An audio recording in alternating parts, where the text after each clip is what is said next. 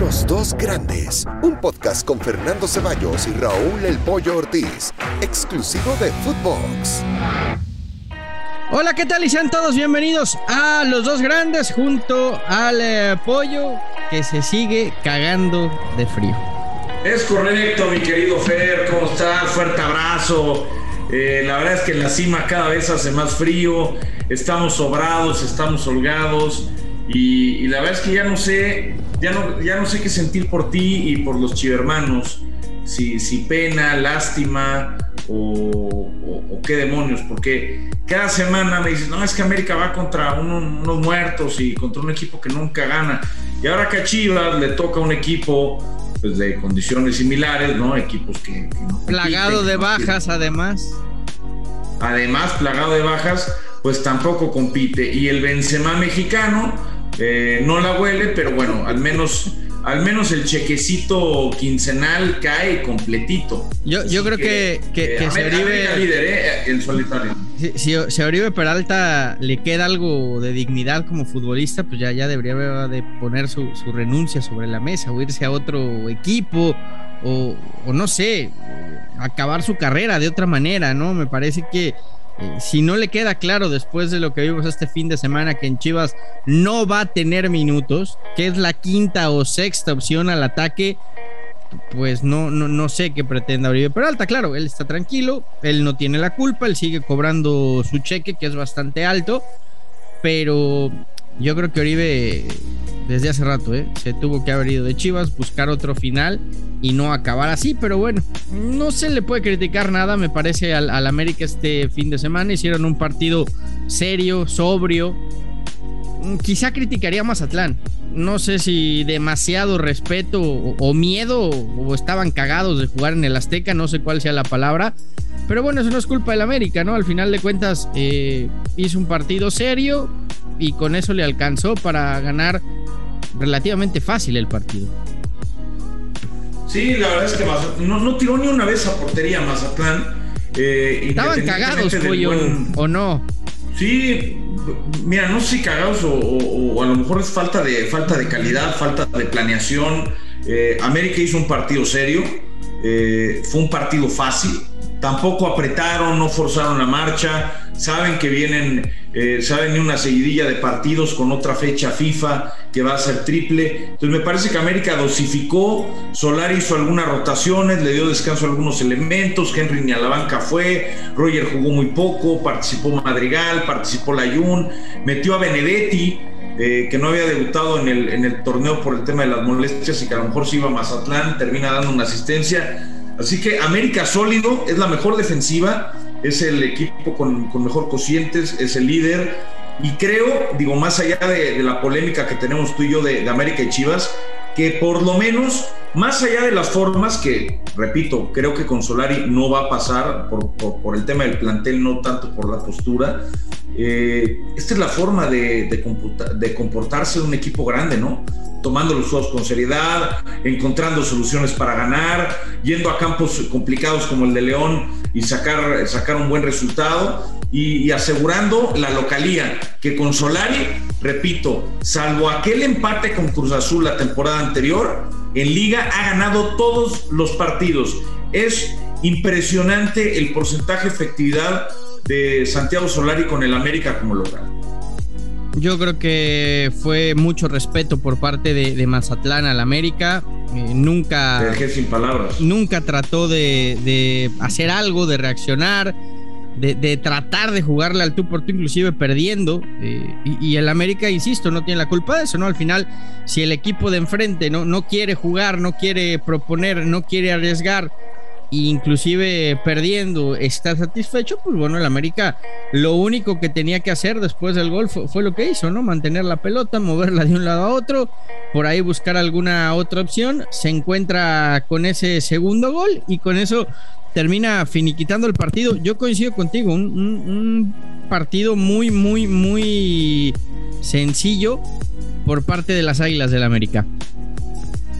Sí, no, definitivamente. Eh, ahora vendrá un partido frente a Filadelfia para cerrar el pase a la final de la, de la Conca Champions. Vendrán un par de partidos más. eh, definitivamente, a pesar de que el calendario, entre comillas, sí, sí lo tiene medianamente accesible en, alguna parte, el América, va a cerrar fuerte. El próximo 18 de septiembre va frente al Toluca, después del viaje a Filadelfia. No va a ser fácil. Después eh, viene el Clásico Nacional, ¿eh? Viene el Clásico Nacional el 25 de septiembre en el Estadio Azteca. Eh, digo, más allá de cualquier cosa y tratando de ponerle objetividad al asunto, eh, hay pocas probabilidades de que Guadalajara gane los tres puntos acá. Eh, es la realidad. Después vendrá ya una seguidilla de partidos, a lo mejor un partido más, más, más interesantes, ¿no? Con Pachuca, eh, de visita, eh, Pumas como local, que también son tres puntos, luego San Luis, y ya el cierre es, mucho más bravo para el América de cara a Liguilla, que será el primer calificado del torneo. Ahora, yo te pregunto, Fer, eh, Chivas, ¿Chivas debería de despedir a Bucetich independientemente del resultado de ayer? Yo creo que ya se han tardado en darle las gracias a, a Bucetich, Pollo, porque eh, volvemos a ver eh, lo mismo de Chivas, ¿no? 45 minutos patéticos para el olvido de un equipo que, que no juega nada, que no propone, con inventos otra vez por parte del eh, técnico. Y después, en, la segunda mitad, porque esta ha sido la tónica Bucetich, pareciera que, que, lo suelta, que les da libertades, que arriesga un poquito más, pero a Chivas no, no le termina alcanzando, es cierto, terminas generando opciones en, el, en la segunda mitad, pero, ¿por qué no intentar jugar así todo el partido? Es el primer cuestionamiento. Y yo, no, lo tengo claro, ¿eh? Y después los cambios.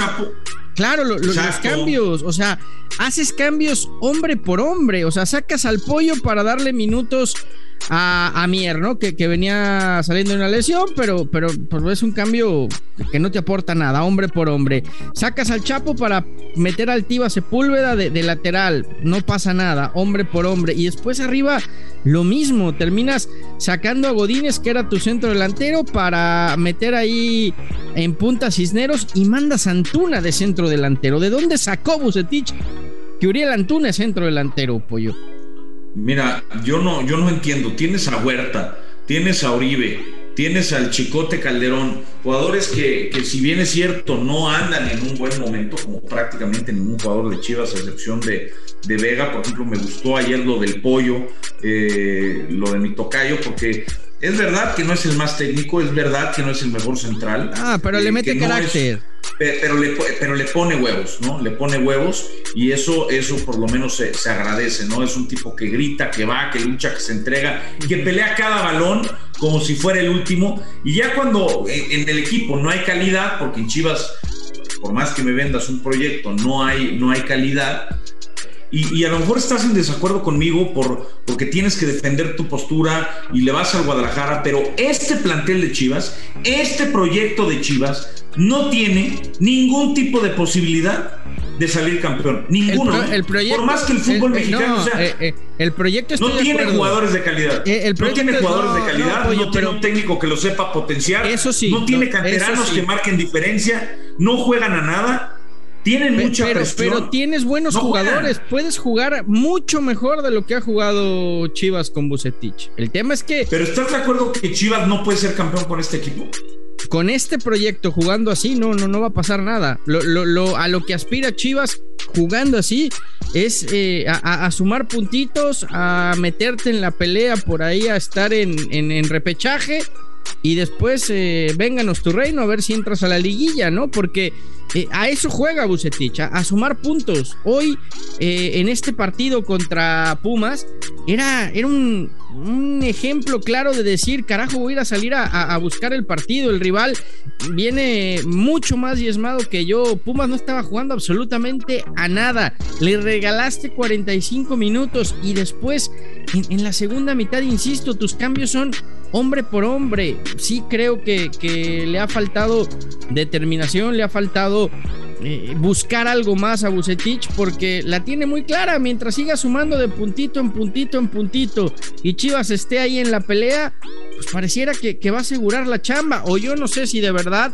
eh, lo que está esperando Ricardo Peláez y, la directiva de Chivas es que termine el año, que termine también la temporada en la MLS y aguantar a Bucetich para entonces sí poner a, Matías Almeida. Para mí es inexplicable que hoy el Jimmy Lozano no esté entrenando al Guadalajara.